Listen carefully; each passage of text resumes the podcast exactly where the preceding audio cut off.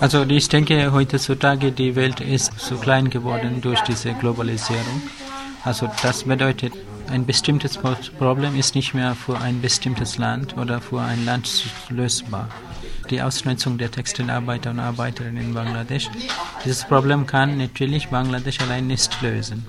Deswegen denke ich, man sollte schon auf privater Ebene darüber reden und äh, erstmal ein Bewusstseinprogramm zu machen. Und ich bin der Meinung, dass wenn man sich äh, mit dem Thema beschäftigt und wirklich vom Herzen eine Änderung möchte, dann kommt irgendwann auch eine positive Änderung.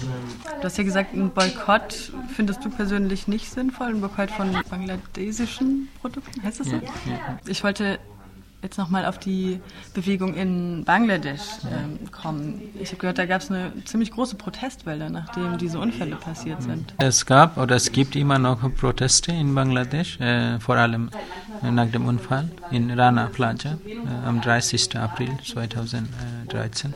Und natürlich die Arbeiter und Arbeiterinnen wollen nicht mehr unter den Bedingungen arbeiten. Ich denke, die Arbeiter und Arbeiterinnen machen schon ihren Teil.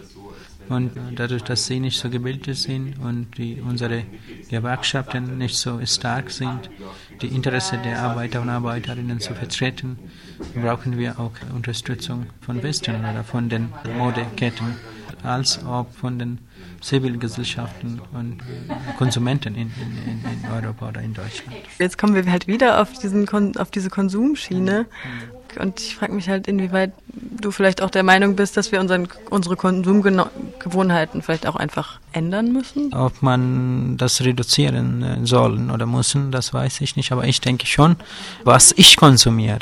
Ich habe das Recht zu wissen, wie dieses Produkt produziert wurde. Und wenn jede Konsumenten äh, sich informieren, jeder kann daran äh, teilhaben und beitragen, dass alle über die Produkte äh, sich informieren sollen. Und wenn so eine Meinung sich bildet, dann irgend an einem Tag, ich denke schon, dass man über eine positive Änderung hoffen kann du gerade auf positive Veränderungen zurückkommst, äh, wollte ich dieses Abkommen für den Brandschutz mal ansprechen. Also eine bestimmte Modekette haben Abkommen unterschrieben, dass die Textilfabriken oder Firmen in äh, Bangladesch bestimmte Bedingungen erfüllen. Die Organisationen oder die Modekette, die das Abkommen unterschrieben haben, die fordern jetzt deren Lieferanten in Bangladesch, dass die diese Bedingungen äh, anhalten und die, die das nicht anhalten oder respektieren, die werden ausgelistet. Bedeutet, die europäische oder deutsche Modekette werden von den Lieferanten nicht abkaufen. Also dann ist ein Druck, dass wenn man an diesen Lieferanten exportieren möchte, muss man die Bedingungen halten. Hat sich daraufhin was zum Positiven verändert, kann man das so sagen? Das hat schon jetzt, äh, hat äh, jetzt äh, gerade angefangen. Abkommen ist unterschrieben worden, aber muss man natürlich jetzt kontrollieren und sehen, dass Kontrolleure hinschicken, dass die Bedingungen man hält. Ich denke, jetzt hat der zweite Teil angefangen also Kontrolle, eine strikte Kontrolle. Wenn das kontrolliert wird, wie, wie, es gedacht ist, dann denke ich, das sollte dann die Änderung kommen. Ich glaube, du hast gesagt, die USA hätte Zollvergünstigungen zurückgenommen. Mhm. Ja, weil USA fordert auch, dass die Bedingungen oder Konditionen besser äh, werden sollen. Und bis vor dem Unfall durfte Bangladesch nach USA mit günstigen Bedingungen exportieren. Jetzt hat die USA diese Vorteile eben entzogen. In der Fabrik, die im April abgebrannt ist und zusammengestürzt da wird jetzt buchstäblich Gras über die Sache wachsen gelassen. Also du hast gesagt, da ist ein Polizeiposten, das wird soweit es geht von den Leuten verborgen. Es gibt aber immer noch Vermisste. Wie sind denn da die Perspektiven, dass das irgendwie vielleicht auch weiter thematisiert wird in der Gesellschaft? Der Unfallort wird von den staatlichen Leuten oder Polizei bewacht und das ist natürlich nur äh, den Trümmern und jetzt hatten wir jetzt Regenzeit gehabt, deswegen da ist Gras gewachsen. Auf der anderen Seite es sind immer noch hm, viele Arbeiter und Arbeiterinnen vermisst, natürlich deren Verwandten, vor allem Eltern und so, die versuchen hinzugehen. Man geht hin und wird von der Polizei deswegen kontrolliert und dass keiner da reinkommen kann. Also das ist natürlich die Natur, ist dort gar Gras gewachsen, aber das bringt mich zum Nachdenken.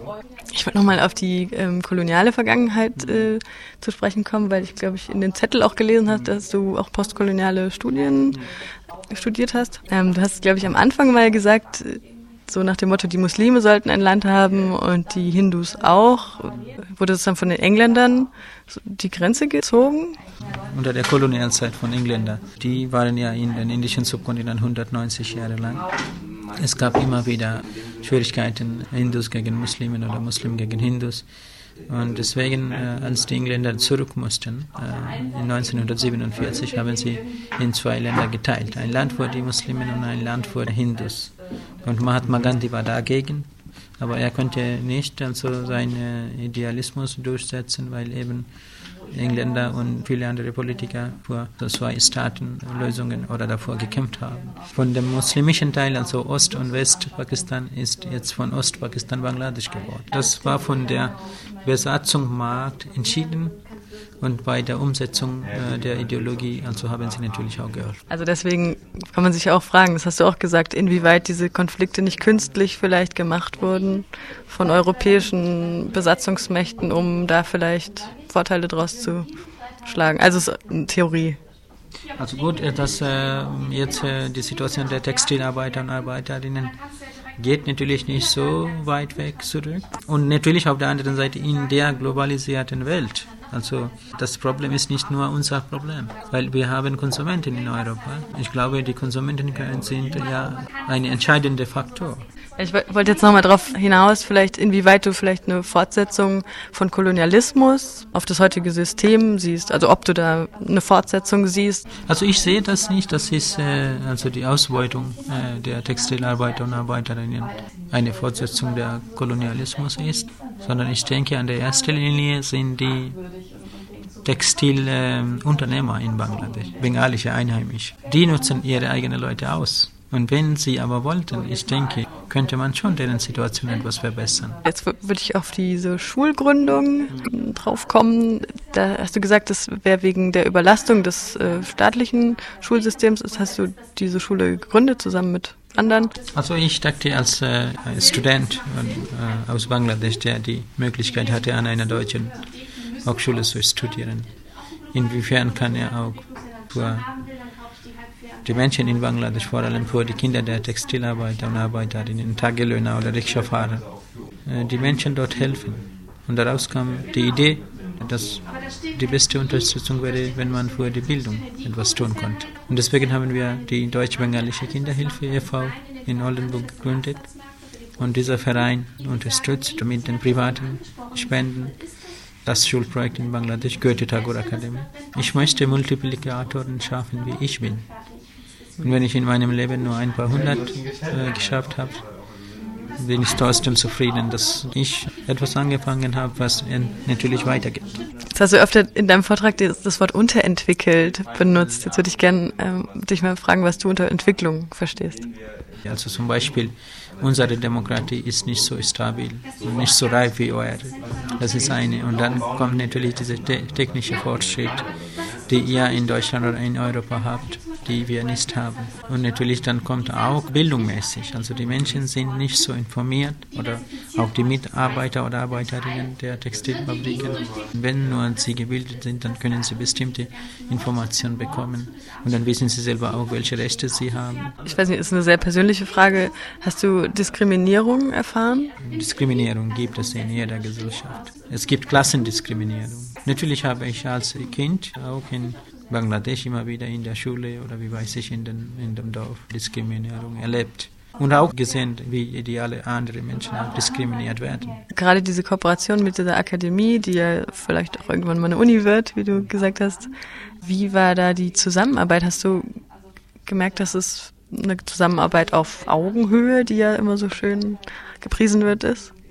Also der, der Verein Deutsch-Bengalische Kinderhilfe e.V., der in Oldenburg gegründet wurde. Ich denke schon, dass ich da auf Augenhöhe sprechen kann. Also vor allem hier habt ihr in eurem Land die Atmosphäre, wo man eigene Meinung sagen kann. Und die Menschen, die bei den Vereinen sind, mit denen kann ich auf Augenhöhe sprechen. Jetzt hast du ja auch ein Buch geschrieben. Da scheint die Spiritualität oder die Religion auch eine große Rolle zu spielen. Wie ist deine Haltung dazu? Also wir haben von unserer Kindheit immer interreligiöse Atmosphäre bekommen. Bedeutet, in dem Dorf, in dem äh, ich geboren bin, da sind die Mehrheit Hindus und die Minderheit sind die Muslimen, aber wir hatten nie Streit gehabt weil einer Muslim ist und der andere Hindu ist, sondern es gab Streitigkeiten wegen der finanziellen Gründe, nicht wegen der religiösen Gründe. Und danach habe ich vor den deutschen Fahrer, der aus Ludwigsburg kam und in Bangladesch Entwicklungshilfe geleistet hat, vor ihm gearbeitet. Also ich denke, von meiner Kindheit bis heute habe ich interreligiöse Atmosphäre bekommen, in der ich wachsen durfte. Und denke ich, das ist doch die richtige. Also ob wir das wollen oder nicht, wohnen wir unter den Menschen, die von verschiedenen Religionen kommen. Und je mehr wir, die, wir uns äh, verstehen, desto harmonischer kann unser Leben sein. Stichwort Entwicklungshilfe, da du es gerade gesagt hast, ist mir eingefallen. Was hältst du von diesem System, wie es gerade läuft, dass es einen Geldgeber gibt und einen Empfänger? Ein gewisses Abhängigkeitsverhältnis global gesehen? In der Entwicklungsarbeit Geldgeber, das Wort ist jetzt nicht mehr da, existiert nicht, sondern sagt man Partnerorganisation. Obwohl man Geld gibt natürlich. Das hat natürlich auch für einige positive Seiten. Angenommen, dass die Geldgeber oder die Organisationen, die nicht dort versuchen, also europäische Gedanken oder wie weiß ich, ohne dass sie die Situation das verstehen. Aber ich finde Zusammenarbeit eine gute Sache, wenn man auf Augenhöhe sprechen kann, was du eben vorher gesagt hast. Eine meiner Fragen, die hast du auch schon beantwortet in deinem Vortrag, äh, warum du eine weibliche Perspektive gewählt hast für dein Buch. Willst du es nochmal sagen? Also ich denke, ein Schriftsteller, ob das ist, hat kein Geschlecht. Also auf der intellektuellen Ebene. Natürlich, ich bin ein Mann und es gibt auch äh, weibliche Schriftsteller, die vielleicht auch über die Verbesserung der Situation von Männern in, in einer Gesellschaft denken oder schreiben. Ich habe in meiner Kindheit auch Diskriminierung gegen Frauen gesehen. Deswegen wünsche ich mir im Herzen, dass ich noch etwas starke Mutter sehe, die ihre eigenen Kinder schützen können auch von der Männergesellschaft oder sogar von dem eigenen Vater. Egal in welcher Kultur oder in welchem geografischen Region ich lebe, Realität nicht nur dort oder ich profitiere nicht von dem Region, sondern vielleicht auch von dem anderen Region der Welt. Deswegen denke ich, man sollte schon überlegen, was man tut und was man ändern kann. Und wenn man wirklich etwas positiv ändern möchte, dann kann man das auch. Und das denke ich, das habe ich auch durch meinem Leben auch ein bisschen schon bewiesen, dass man kann einen Traum haben und wenn man vor dem Traum arbeitet, irgendwann bekommt man auch Menschen Unterstützung, Freundschaft oder Freunde, dass man ein Ziel umsetzen kann. Ich hoffe sehr, dass auch die Situation der Textilarbeiter und Arbeiterinnen in Bangladesch, wenn nicht so kurzfristig, aber zukünftig auch ändern wird.